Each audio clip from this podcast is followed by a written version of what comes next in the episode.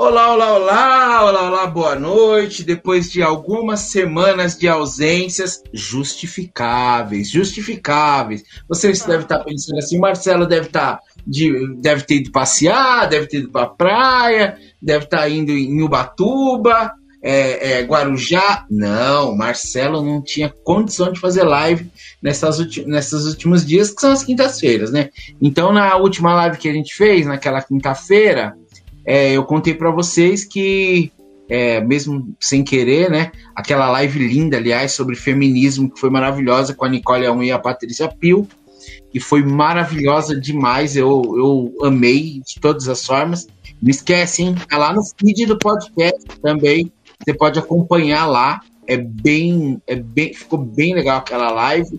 Depois a Nicole vai vir voltar aqui um dia só para contar as histórias dela com as princesas. Eu acho bem interessante o estudo dela. É, então eu passei aquele dia mesmo, a madrinha, minha madrinha de batismo tinha falecido. Na outra quinta eu perdi uma tia que para mim era igual uma mãe. Eu, eu na minha infância, né? Eu cresci com ela e a minha mãe e uma outra tia. Então para mim foi bem difícil. E quinta passada eu perdi a Cibele, que era uma grande amiga minha, mãe da Larissa, que, nossa senhora, a gente foi pra praia junto, a gente tinha muita amizade. Então, foi bem pesado aí. Essas três quinta-feiras foram difíceis. E até por isso, hoje a gente vai falar de emoções, né? E educação emocional. Por que, que eu pensei muito em falar nesse tema, né? É, diante de, desse momento de pandemia, é, as nossas emoções estão uma loucura. Uma loucura. Né? A gente, a, às vezes, parece que a gente em um segundo está bem, no outro segundo a gente já fica, sabe, frustrado, triste, porque não consegue fazer todas as coisas que a gente já fazia, viver do jeito que a gente vivia. Né? Então, diante de uma dessas percas que eu tive, né, eu tenho a minha tia tinha um filho Luciano e todo mundo ficou todo mundo não, né? Eu acho que quem conhece melhor talvez não tenha ficado tão impressionado, mas a forma que o Luciano estava tranquilo, controlando as suas emoções na hora que precisou cuidar das coisas do enterro, do velório da tia e tal. Como o Luciano teve a cabeça no lugar e tal. E ao mesmo tempo, como eu tenho uma tia que é maravilhosa, que a gente ama muito, o tanto que ela se desesperou, de, assim.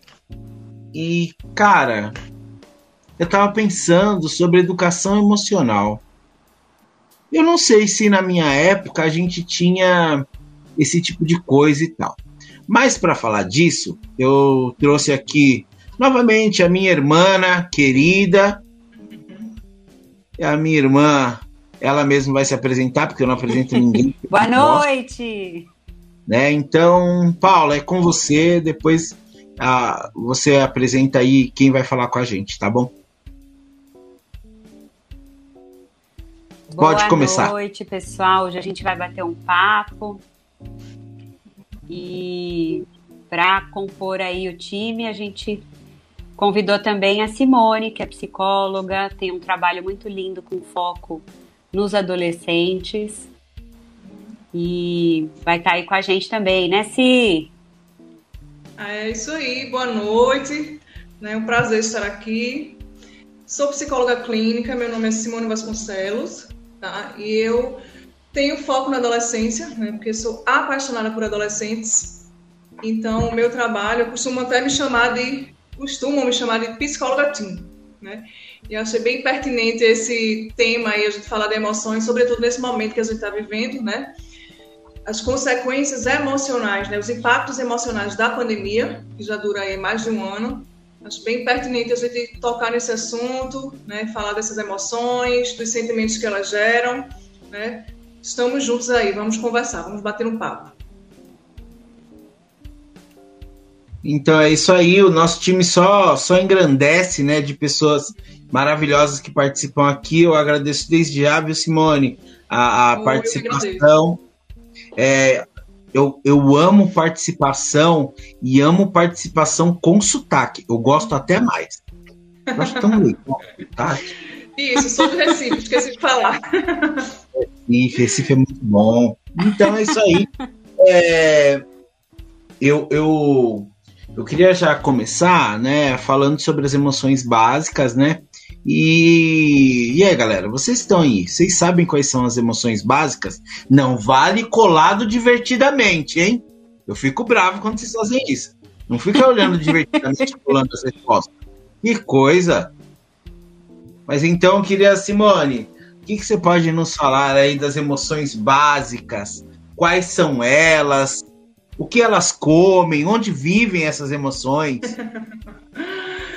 Vamos lá. Primeiro, vamos entender um pouco né, o que são as emoções. Né?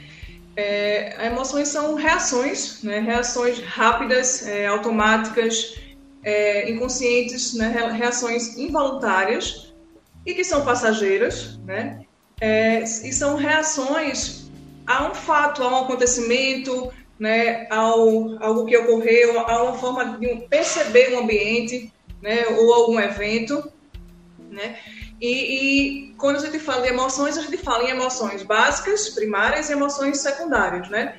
E como o Marcelo citou aí, emoções básicas, elas são justamente essas emoções é, iniciais, né? Emoções iniciais que começam lá na infância, né?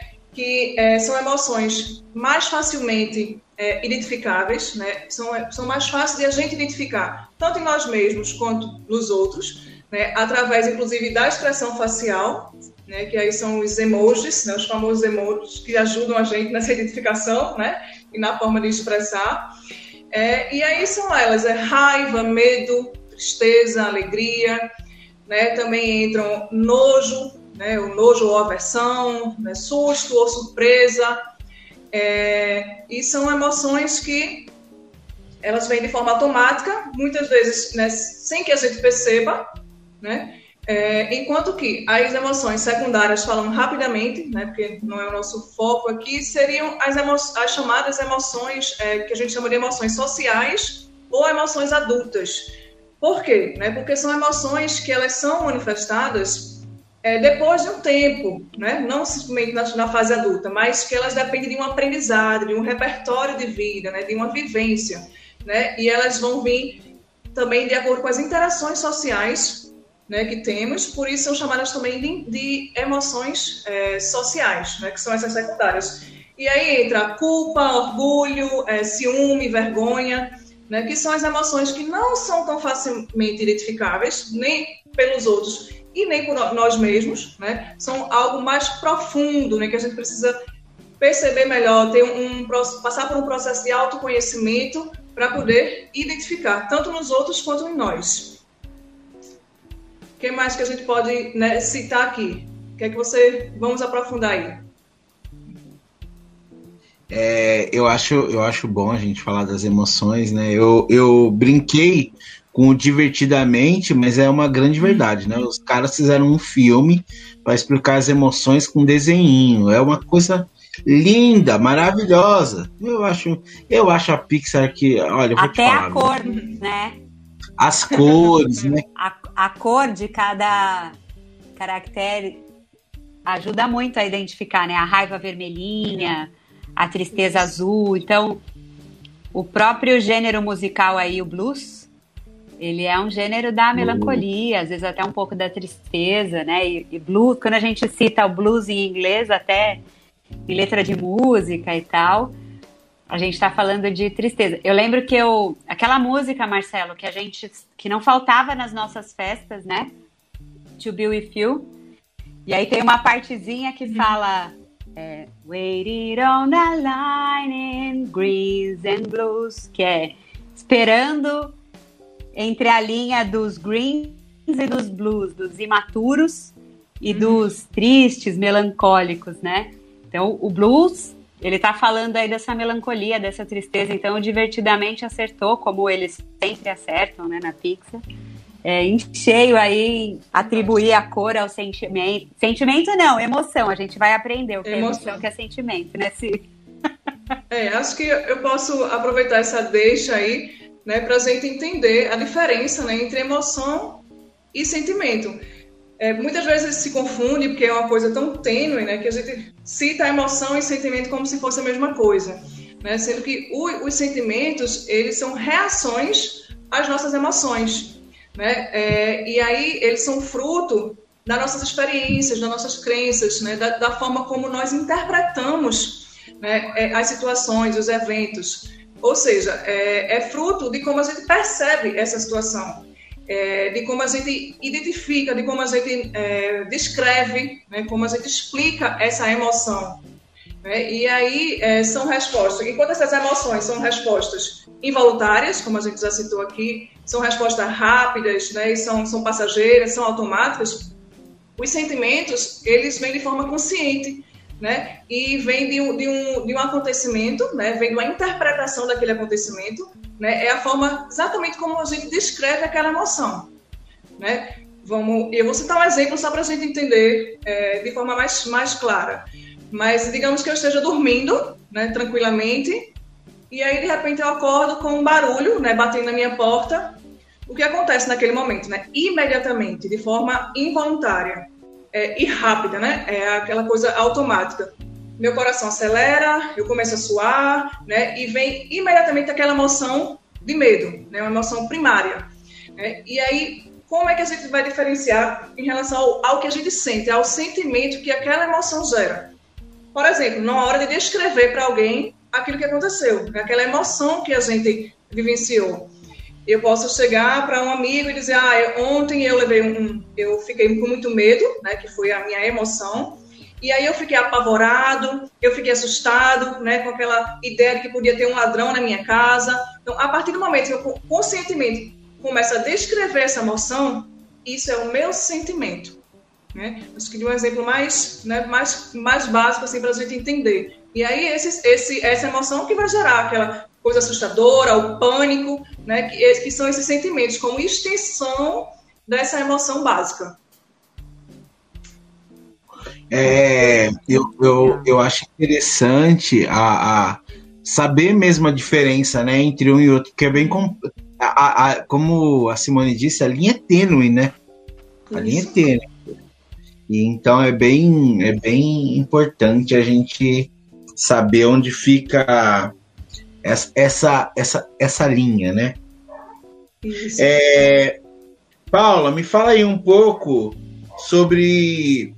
É, eu, antes de perguntar isso para você, eu preciso falar que assim, é,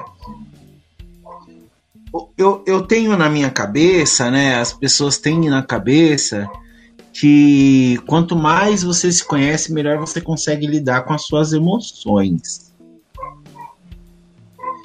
Mas agora eu não sei mais se é exatamente assim, né?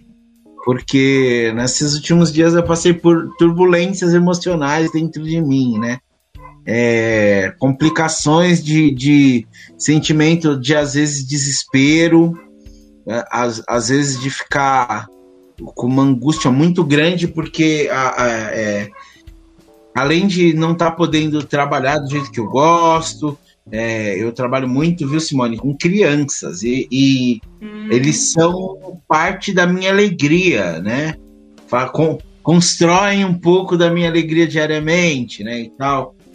E do nada, né? A gente ficou sem poder ir trabalhar, sem poder cuidar dos nossos pequenos, hum. e é tão complexo, né? E eu é, sem poder trabalhar, e aí com as percas, como tem sido difícil. E eu sou uma pessoa que eu acho que eu me conheço, aí eu, eu não conseguia me controlar. Então, é, é, será que esse autoconhecimento e se conhecer é uma receita para entender melhor esses, essas emoções? É, uma coisa importante é a gente pensar, você se conhece em qual situação, né? Porque ninguém nunca viveu uma pandemia. A gente nunca perdeu aquela pessoa. Né? Então, isso que a Si falou do sentimento, do que a gente agrega quando a gente está falando de sentimento, né? Então, a emoção, como ela citou, é algo automático e temporário. A emoção tem um prazo. Então, você não fica sentindo o medo. O que se posterga é o sentimento, é a interpretação que você está fazendo daquele fato E a soma também das experiências passadas, né? Tudo que te faz lembrar aquele sentimento vai agregando e aí vai montando um histórico, o repertório, né? Como ela citou. Então, quando a gente está falando só da emoção, é curto. E aí o que vem depois é essa interpretação, esse sentimento. Então, o que a gente está falando aqui na maior que a gente citou são coisas novas. Então você não tem como estar tá preparado para uma pandemia, ninguém tá. A gente não tem como estar tá preparado para perder aquela pessoa porque é a primeira vez que isso está acontecendo. Então a expressão vai puxar muito o autoconhecimento para a gente saber como é a forma que eu que me ajuda a expressar isso. Então estou sentindo tristeza, então eu me conheço no seguinte sentido: eu não estou preparado para viver essa emoção ou para viver esse sentimento que é a interpretação que eu estou fazendo daquela emoção, daquele acontecimento. Mas eu conheço uma forma que me ajuda. E aí é nesse sentido que o autoconhecimento vai entrar. Ah, eu sei que se eu tocar um pouquinho de música, isso vai me acalmar. Eu sei que se eu pegar um caderno e começar a escrever, isso vai me ajudar a dispersar e, e expressar e dispersar, né? Porque a gente tem que viver essa emoção. Eu sei que eu posso chorar. Então, estava comentando com a Simone que esse ano eu descobri que eu posso chorar. Olha que incrível descoberta de 2021. eu não sabia. Eu não sabia que eu podia chorar. A gente tem costume, né, que vem da infância e tudo mais. Então, numa casa onde todo mundo toca instrumento, talvez a pessoa aprenda que, olha, isso é uma forma de expressão que me ajuda, tanto nos momentos de alegria quanto de tristeza. Numa casa onde as pessoas choram, né, e tem isso como uma coisa normal quando tem um acontecimento ali, seja de alegria, seja de tristeza, é, o choro também é visto como uma opção de, de expressão, né? Ou escrever, que a pessoa mesmo desenvolve e tal.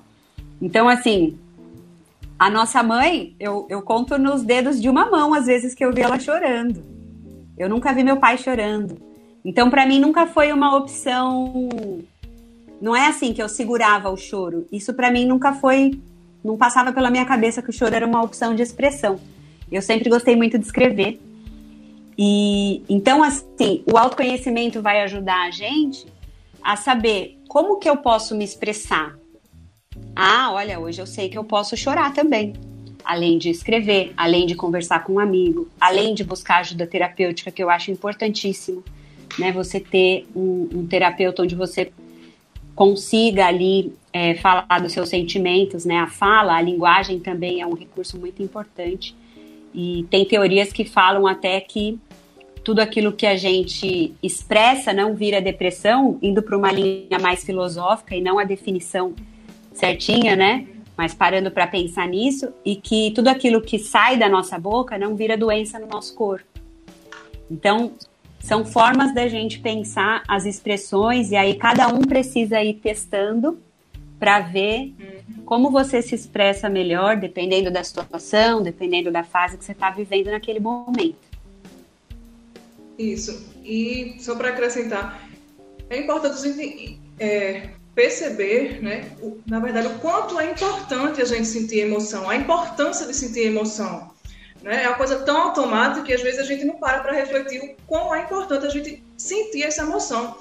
O, emo, as emoções ela têm um papel é, decisivo nas nossas vidas. Ela, por exemplo, garante, né, garantiu a nossa sobrevivência, né, garante, a, vamos lá, pensar desde os nossos primórdios, né, a questão de, de, se defender por conta das emoções, de guiar nossas vidas, nosso caminho, de permear nossas escolhas, né, a depender de uma emoção, eu vou saber se eu devo ali me aproximar ou me afastar. Vamos dar um exemplo bem básico. Eu vejo um, um sei lá, um rato, né, e aí a emoção em mim, pelo menos, é de medo, né? Vem aquela emoção de medo. E isso, essa emoção faz com que eu me defenda dele, porque eu tenho medo, eu sei ali que ele é nocivo para mim, então eu me afasto. Né? Essa emoção guiou essa minha decisão. né? Então, ela faz com que a gente se proteja, por exemplo, vamos pensar é, na emoção de nojo, né? Eu vejo uma comida e aí ela tá estranha e eu sinto nojo daquela comida. Pode ser que aquela comida esteja, inclusive, estragada, né? E aí o nojo me faz pensar né, sobre aquela comida e ver se ela está estragada, eu não como. Isso faz, me protege de alguma forma, né? Faço que eu não consuma algo que pode me fazer mal. Né? Então, a gente entende essa nossa importância. Vamos, vamos pensar lá nos primórdios, né? O homem, né, quando, sei lá, tá, tá, tá, tá na natureza, na selva, que seja, e ele sente medo, né? Se ele sente medo, a reação dele, por exemplo, é fugir de um predador, né? Essa reação de fuga, de, essa reação de medo que gerou né, o comportamento de fuga, que fez com que ele sobrevivesse. Então a gente tem que entender que a gente precisa dessas emoções, elas que nos ajudam a caminhar pela vida, né? A perceber aí o nosso, né, o, o, os ajustes que a gente precisa fazer, né, para caminhar de forma segura pela vida. E por que é tão importante a gente identificar essas emoções, né? Como a Ana Paula estava falando. É, a gente precisa identificar essa, as emoções para que a gente possa usá-la da melhor maneira possível, né? Fazer um bom uso dessas emoções, né? Expressar, né, através lá, dos sentimentos de uma maneira assertiva, de uma maneira saudável. Quando a gente consegue identificar uma, uma emoção, é, de uma forma correta, a gente aprende a usá-la de uma forma saudável, de uma forma assertiva né? E aí nos leva a agir né, de uma forma mais saudável, tanto com, com, com, conosco mesmo, né? E também com o outro. Né? A partir do momento que a gente consegue identificar é, e permite né, a expressão saudável dessas emoções, isso faz com que a gente lide melhor com as nossas emoções e com as emoções dos outros. Né? E aí a gente vai, vai pensando né, em usá-la de forma positiva ou negativa. O que é que a gente faz, o que é que vai fazer a gente é, tomar a decisão correta.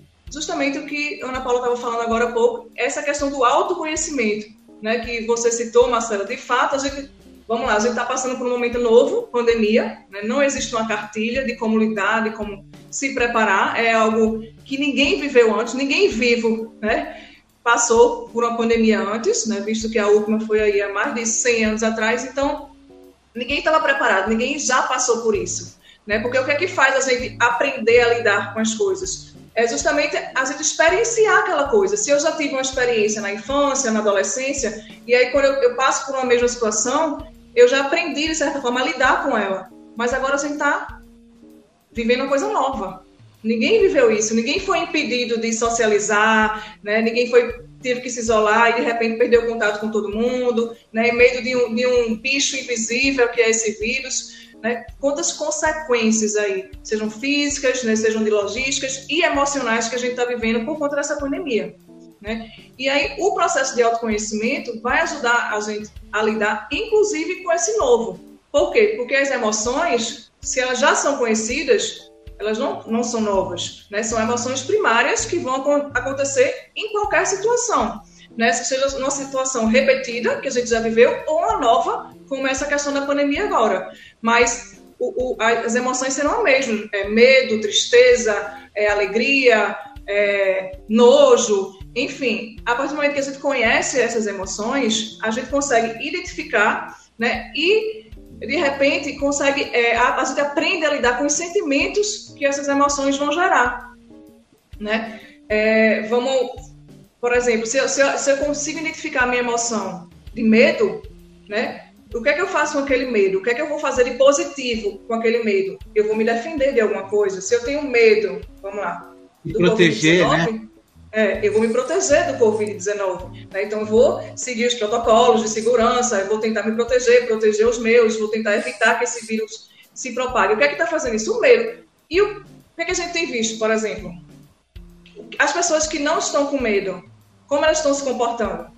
é um comportamento totalmente diferente daqueles que têm a reação de medo, né, que sentem a emoção aí de medo, e aqueles que não. Né? A gente vê como é diferente. Isso, então, é esse, esse comportamento vem desse sentimento que veio dessa emoção, né? Ter ou não medo. É, e essa coisa de você é, entender né, como é que funciona essa sua emoção, como é que você vai expressar para usar da forma correta. Por exemplo, eu já entendo que eu estou com raiva, né? E eu sei que quando eu estou com raiva, vamos dar um exemplo, eu desconto em alguém, eu grito com alguém, ou eu dou um murro na parede, enfim. E eu percebo que as consequências desse comportamento são danosas para mim ou para o outro. O que é aprender a lidar com ela? Eu entendi como é que funciona essa emoção, eu entendi a consequência dela, o, o resultado, ou seja, o sentimento que vai gerar um comportamento, e aí eu começo a repensar, a interpretar de outra forma essa raiva, né, essa emoção, para que eu me comporte de outra forma. Então, quando eu estiver com raiva, eu vou é, é, imaginar, né, vou criar uma outra forma de expressá-la, que não seja ofendendo ninguém, ou, ou brigando com alguém, ou descontando em, em alguém. Vou, de repente, respirar fundo, meditar, fazer yoga, né, ouvir uma música, e aí eu vou aprendendo a lidar com os sentimentos que as minhas emoções geram. E é por isso que a gente precisa passar por esse processo de autoconhecimento. Né? Mesmo sendo uma coisa nova, né? pandemia é novo para todo mundo, mas as, as emoções são as mesmas né? Elas são aquelas que a gente veio conversando aqui, as emoções básicas, sejam elas ou básica ou secundária, mas são aquelas emoções. Né? O que está mudando agora é a situação. Mas se você aprende a lidar, com a, a reconhecer suas emoções, a reconhecer seus sentimentos e aprende a lidar com eles, você aprende a lidar com outras situações futuras, que inclusive são novas, como é o que está acontecendo agora.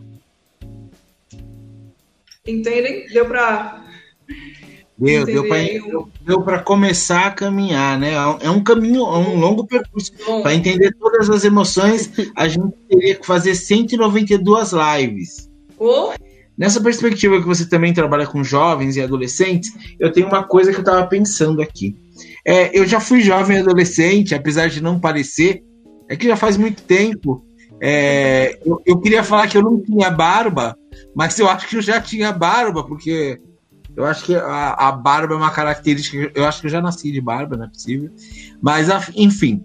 É, eu não lembro da, da escola ser tão preocupada com esse tipo de educação é, socioemocional ou emocional, né?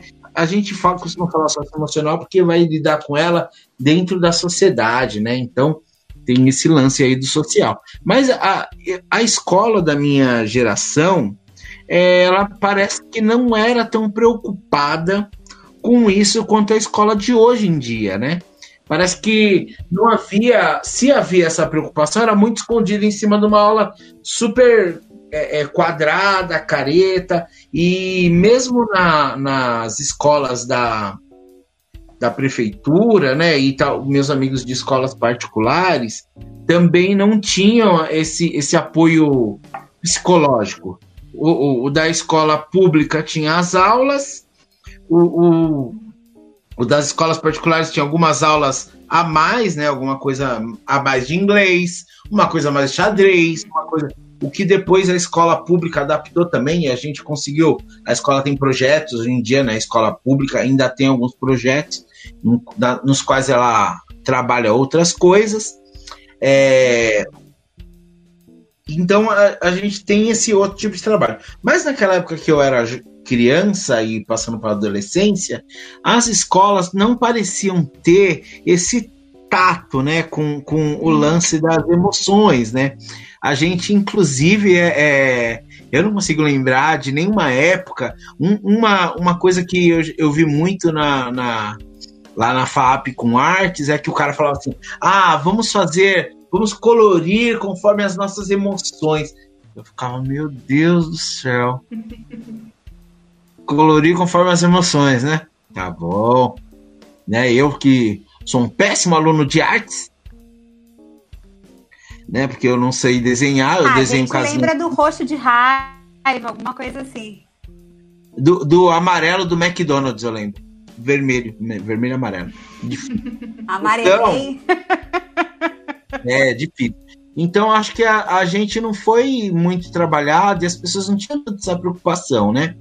Hoje em dia, é, Simone, você que lida com adolescentes, como que anda isso na cabeça dos adolescentes? As escolas têm se preocupado mais com isso mesmo? Ou é uma visão maior que a gente tem? Ou isso é apenas um reflexo né, de termos agora essa cauda tão longa que o conhecimento chega em grande volume, né? Então parece que está sendo mais atendido. É, de fato, Marcelo, é uma coisa mais recente, né, essa preocupação. mas eu percebo que sim, que hoje é, tem momentos né, na escola para falar das emoções, para conversar sobre educação emocional. Né? Vejo que, de fato, como vocês, na minha infância, na minha adolescência, não passei por isso, né, nem mesmo em época de faculdade, mas hoje é uma coisa que vem cada, cada vez mais tomando conta, né? E acho que nesse, por exemplo, nesse último ano aí, mais uma vez, né?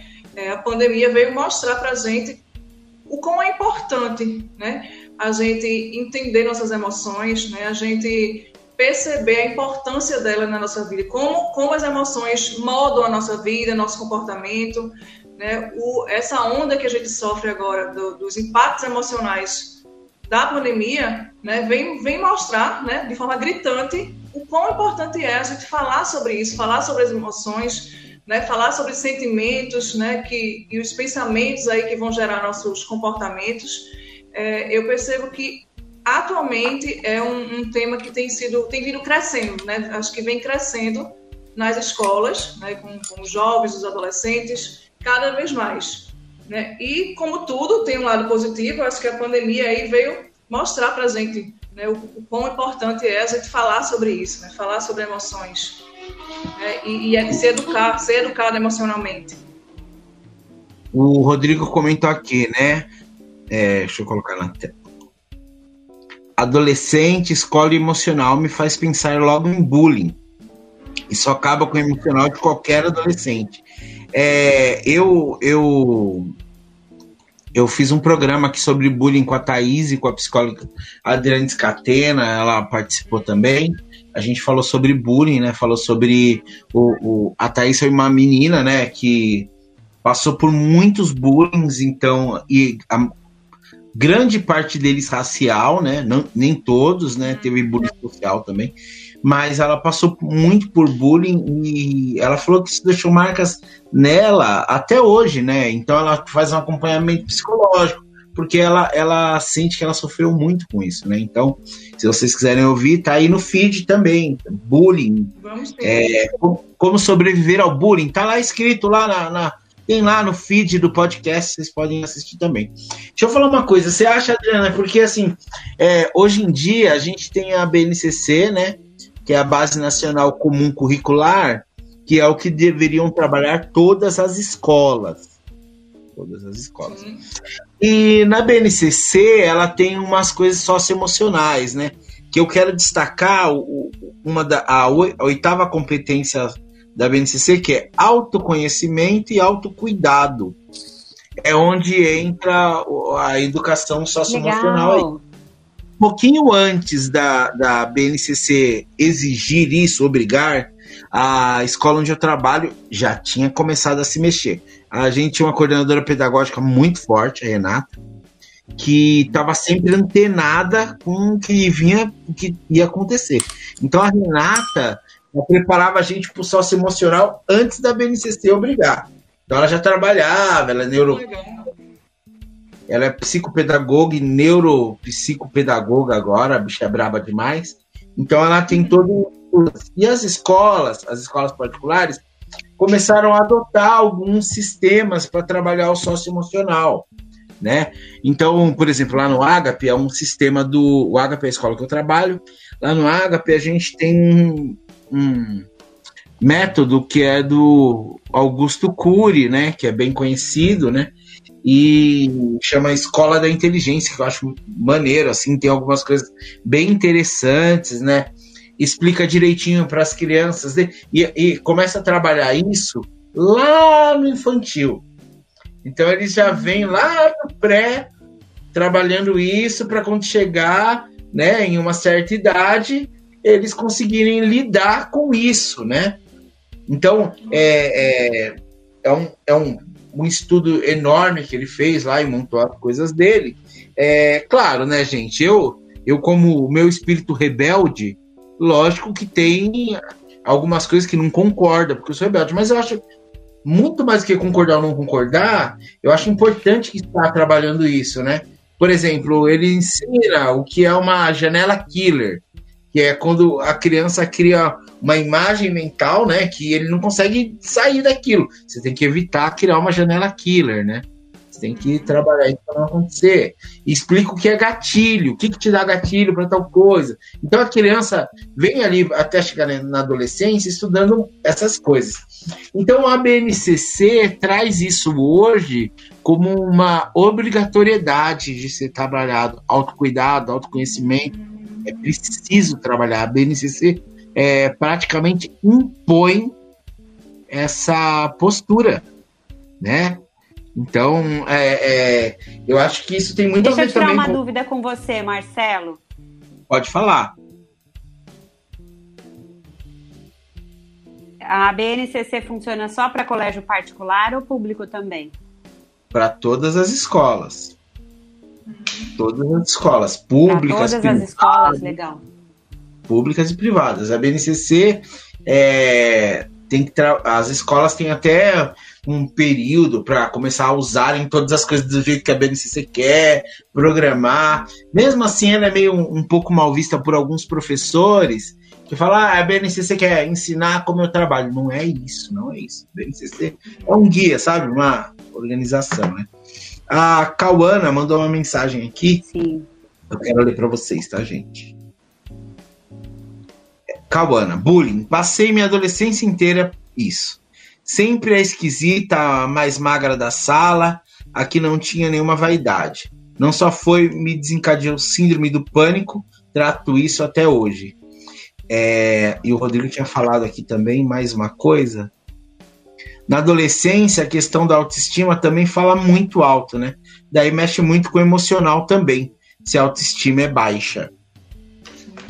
Eu quero falar rapidinho aqui. Isso é muito importante, gente. A gente vê a BNCC se mexendo, né? Mas a gente não tinha isso na nossa época. A Ana Paula vai lembrar que a gente tinha alguns professores muito bons e tinha alguns que eram professores. Eu, vou lembrar dois aqui, para Ana Paula lembrar como era diferente, né? É, Gonçalo de inglês. O da Brasília, Ana Paula. O da Sim. Brasília. Da história. Clássico! A gente tem um clássico com esse aí. E a gente tem o Ronaldo, não me entrega, não me entrega. Se eu te entregasse, eu me entregava, deixa pra lá. É, deixa eu falar pra você uma coisa rapidinho. A, e a gente tinha na mesma escola, a gente tinha o, o Gonçalo, que era um cara que eu não quero, eu não gosto de falar mal de pessoas, então não vou evitar de falar. E a gente tinha o Ronaldo, que era, era tipo um amigo. Ele dava aula dele, ele era super gente boa, velho. Trocava ideia com todo mundo. Depois ele virou é, é, auxiliar de direção lá e tal, mas, cara, gente boa demais. Tinha o Carlos, que era um. Nossa senhora, como a gente tinha professores legais. E eram caras que se preocupavam se a gente tava bem. Matemática. Olha lá, ó. Eu, eu, ó, você vê que não fui eu que falei, nem foi você, ó, Paulo, o Anderson falando aqui, ó. Que queria espancar o Gonçalo. Por que será, hein? Ah, o Pita! Fala, Anderson. Esse Olha, é eu não espanquei, mas. Esse, esse, esse eu tenho na, na mais alta conta. O Anderson, Anderson. cara muito gente boa. Nossa senhora. Conto pra tudo, viu? É, é, é amigo daqueles que você não precisa ver todo dia, sabe? Mas você sabe que tá lá, você sabe que é seu amigo e é incrível. Valeu, mano. Então, a gente tinha esses- essa diferença de um professor pro outro, né, Simone? É, E hoje em dia, parece que todos os professores estão mais preocupados com isso, né? Percebo isso também. Acho que É, é em- uma movimentação né, geral. Você ia falar? Não, eu, eu, é isso que eu tava querendo saber mesmo, né? Como seus adolescentes. é, como que era na sua. Porque você. Eu quero acreditar que você não é mais adolescente. Faz, um pouco, faz pouco tempo, mas não sou mais. Não é mais, tá bom. Então eu quero acreditar. Eu quero acreditar que você lembra como foi a sua adolescência, pois já que faz tão pouco tempo. E eu quero saber se você já sentia esse lance do. do- de uma preocupação emocional dos seus professores, ou se você, assim como eu, né, não sentia tanto e sentia mais que a escola era um lugar para você estudar as matérias básicas e tal. É, é, você tem razão. E é brincadeira, já faz tempo que eu passei pela adolescência, né? Mas não tinha também na época, não era uma, uma coisa corriqueira, né, falar de emoções, né, os, os professores terem esse olhar mais atento né, aos alunos, era uma coisa mais, acho que mais distante mesmo.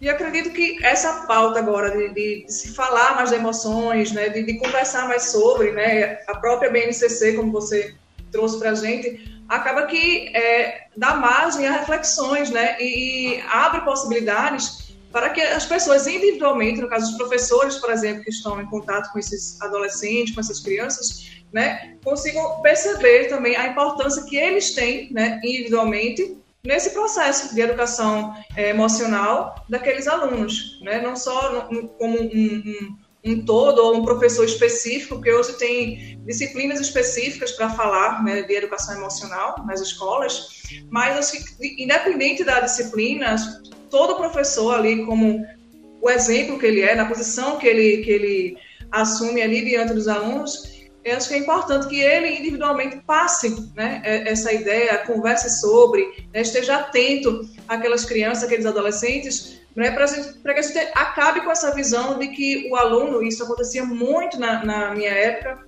né, de adolescente, lembro muito bem, não sei se em todos os colégios, mas pelo menos no colégio que eu estudei, a gente sentia um número, né, a gente valia a nossa mensalidade, digamos assim, era um, era um colégio particular né, na época e a gente valia a nossa mensalidade. Então, se eu tivesse triste ou com algum problema pessoal aí emocional, normalmente ninguém saberia, mas se eu, a mensalidade tivesse atrasada, aí era imediatamente, né? Então, a gente vê como, como as coisas né, eram tratadas e eu percebo que hoje, né, é, acho que o diálogo, né, a gente está abrindo para um diálogo diferente, né, para que entendam que essa, essa visão de, de, do ser humano como um número no caso das escolas, né, já está já tá bem ultrapassada e, e, é ver cada aluno, cada estudante como ser né, subjetivo, único que ele é, né, que é, é permeado de emoções e sentimentos e a gente sabe o quanto essas emoções e sentimentos influenciam no processo de aprendizado,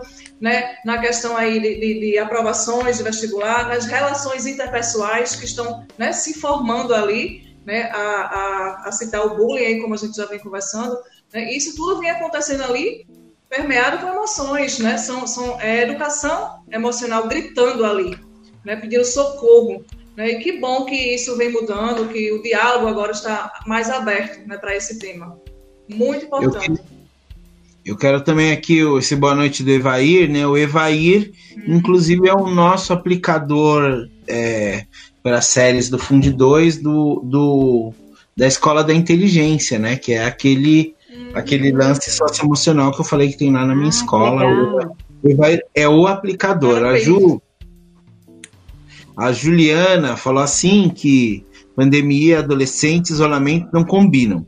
Está difícil manter os saudáveis psicologicamente e emocionalmente em casa. A escuta e o olhar atento está sendo a regra durante esse um ano de pandemia, na verdade, sempre.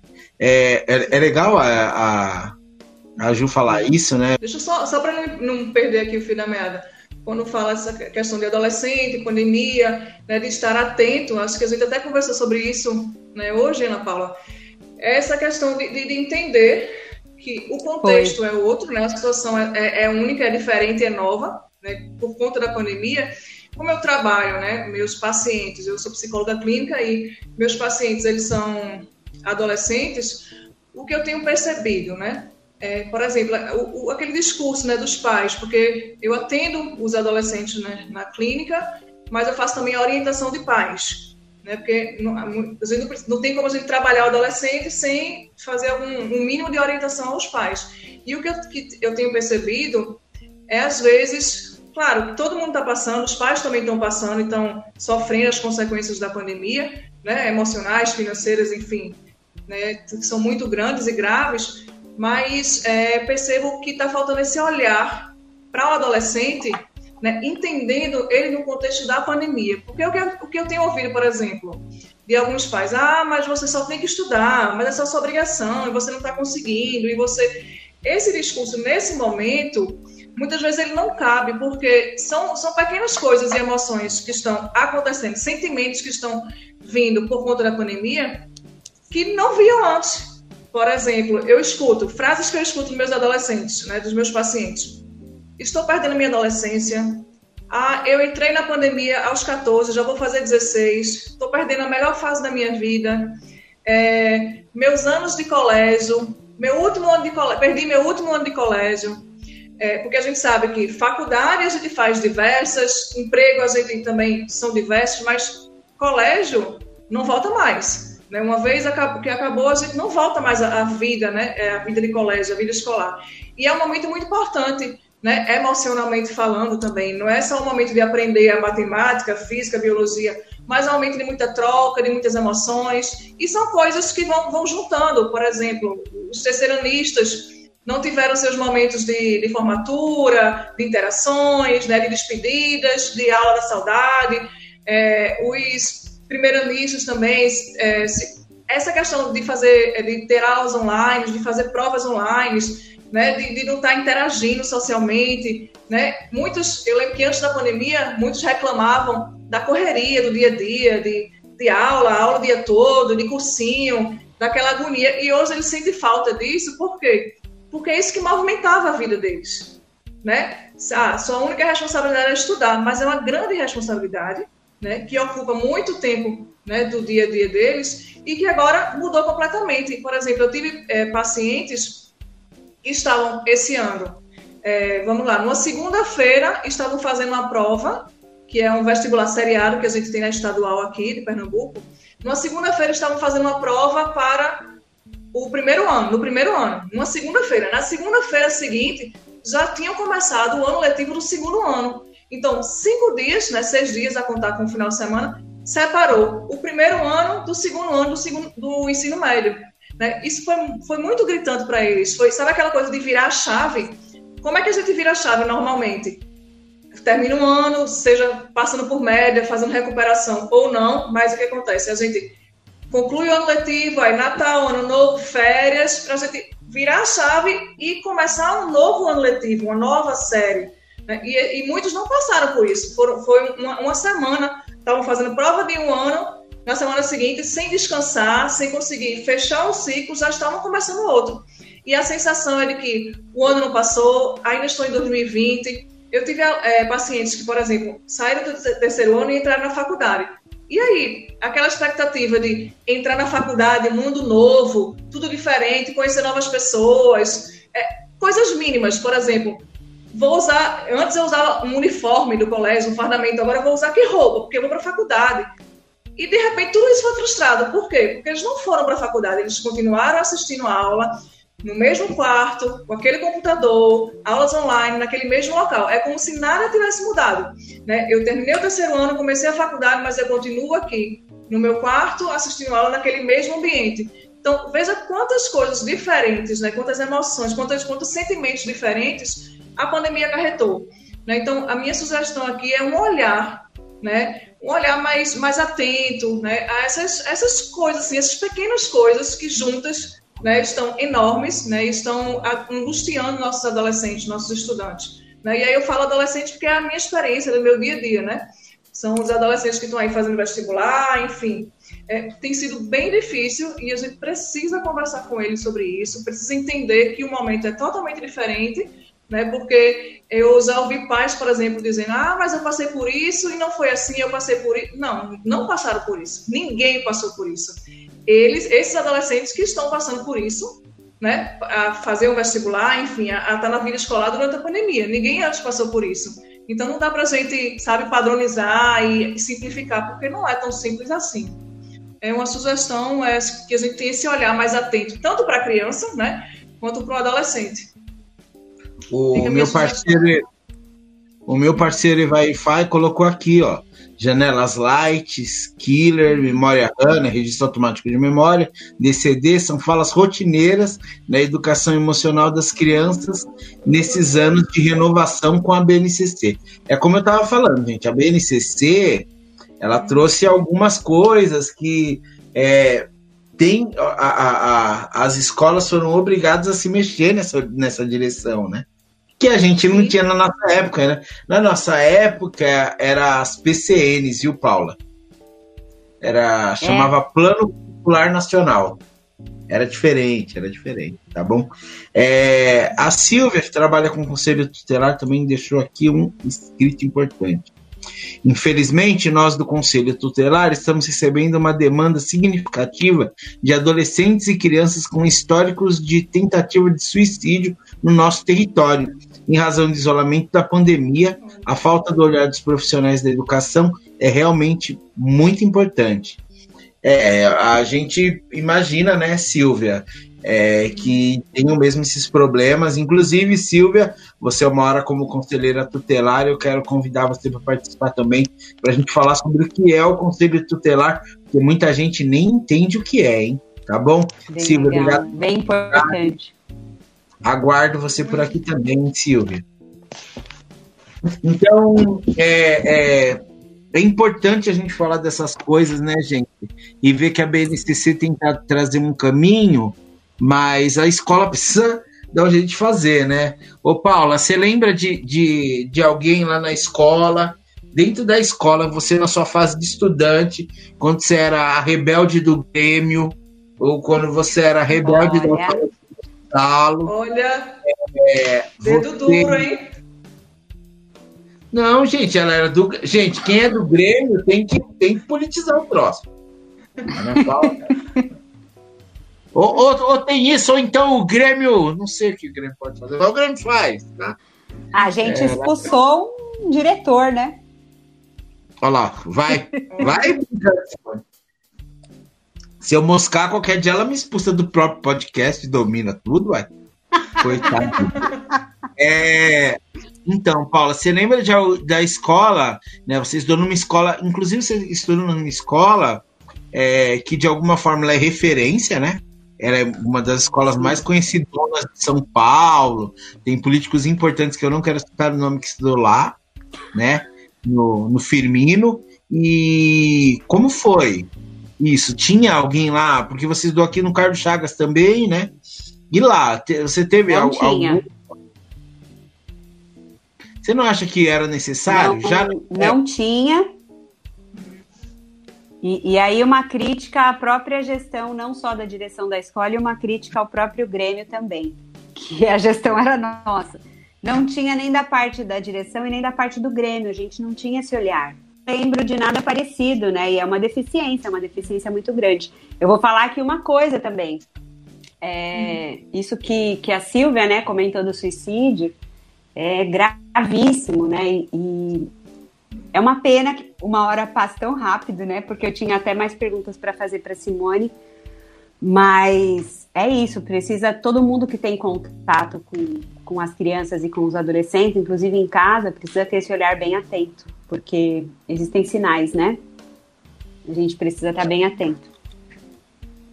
É, é, isso é uma coisa que a gente precisa mesmo, né? É, dentro da escola, muitas vezes o professor precisa ter um olhar atento, não só para descobrir coisas emocionais, né, ou para tentar. De... Eu sempre falo que a escola é a primeira barreira de segurança, né?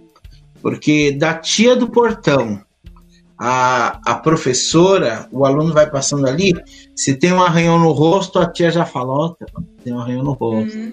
Quando passa, ó, oh, tem um arranhão no rosto. Hoje tá mais triste. Ah, fulana não veio hoje, não sei o que lá eles, elas vão criando. A, a escola é uma rede de produção muito importante, aonde os alunos não estão indo nessa fase, tá? Onde os alunos não estão indo. Essa tia do que olha no portão e veio ver se o aluno está entrando normal, está acontecendo alguma coisa. É, é, esses inspetores que podem ser só chatos, mas muitas vezes conhecem bem o aluno, né? Tá perto. Eu tenho uma. Simone, você conheceu a Ana Cristina já, Simone? Já. Ela era bem novinha ainda, não era adolescente Ela ainda. Era, era criança. A Ana, a Ana é uma pessoa que conhece todo mundo. Ela conversa com cachorro na rua, com gente. Ela, para ela, tanto faz ser cachorro, se é gente, se é gato, ela fala com. Acho que é de família, é, né? Acredito. É, um pouco. A, mas a Ana, na escola, quando, quando a Ana Ana dava umas bancadas, aí a tia da escola falava, ai, mas eu falo pra Aninha. Então, essas tias, elas não estão tendo esse contato com as crianças, né? Uhum. Então essa primeira proteção elas perderam já, né? Nesse momento aí agora elas não estão tendo esse, esse primeiro contato. No, em casa precisa ter, né? O professor às vezes de longe não consegue, não consegue, é, assim, abraçar, sabe? A gente não consegue perceber o aluno lá na casa dele, o que está acontecendo. Até porque aquele laço de intimidade professor-aluno, ele dá uma quebrada quando os alunos estão em casa. vou, vou explicar por quê. Porque o pai está do lado. Uma coisa que o aluno brincaria com você, ele não brinca, porque o pai está do lado. E se ele brincar, o pai fala, ô, ô tá na aula aí, ó. Entendeu? Uhum. E às vezes é uma brincadeira que na sala ele faria naturalmente entendeu? Sim. Então o nosso, nosso elo, professor e aluno, está mais frágil, né? É, e a gente a gente tem essa essa como que eu posso dizer isso, né? A, a gente tem essa necessidade também e a gente não está tendo. É, então eu fico pensando né, que nesse momento até mesmo o socioemocional está prejudicado, né? O, a educação socioemocional, o professor que tem esse contato emocional, né, também está prejudicado com essa com essa, com, com essa crise pandêmica, né? Então eu acho que é importante a gente salientar para os profissionais de educação, para os pais também, para os adolescentes, para os adolescentes é que eles se comuniquem, né? E para os pais e para as mães e para o profissional que está educando, que fique atento, né? Que perceba, que queira ver, né? Que queira ouvir, que esteja aberto para esse momento, né? Porque é um momento muito difícil, né? É um momento no qual a gente passa por muita, muita, muitas percas, é, muitas restrições e tem sido uma coisa complicada, né? Então, eu acho que a gente precisa ouvir, a gente precisa falar, a gente precisa de um pouco de tudo, né? Então, é, é, é isso, né? É, Paula, considerações finais. Bom, queria agradecer muito a Simone, a presença de estar aqui com a gente, ajudando tanto a gente a esclarecer aí algumas coisas. E, e falar da expressão, quanto é importante a gente se expressar. É, a expressão também é temporária, então se você está sorrindo ou chorando numa situação, isso é temporário, isso não define quem é você. Isso te ajuda a se comunicar com você mesmo primeiro, tendo contato com a sua emoção, e se comunicar com o outro, que a gente se conecta ao outro através dessa expressão. Isso é muito importante. Uma pessoa que não sente nada é um robô, e aí não cria conexão. Então a expressão é muito importante. A gente tem que expressar, saber que isso é temporário, que isso não define a gente. Isso ajuda a gente a se conectar e não manter aquela emoção presa dentro da gente. Obrigada, Marcelo. Obrigada, Simone. Eu que agradeço. Eu agradeço. agradeço aí o convite, foi incrível, né? Que eu possa. Estou aqui à disposição para conversar muito mais. Acho que temos muito mais aí a né, trocar por aqui. E assim como sugestão, eu deixaria aqui é, um recurso, por exemplo, que eu trabalho com meus adolescentes, né?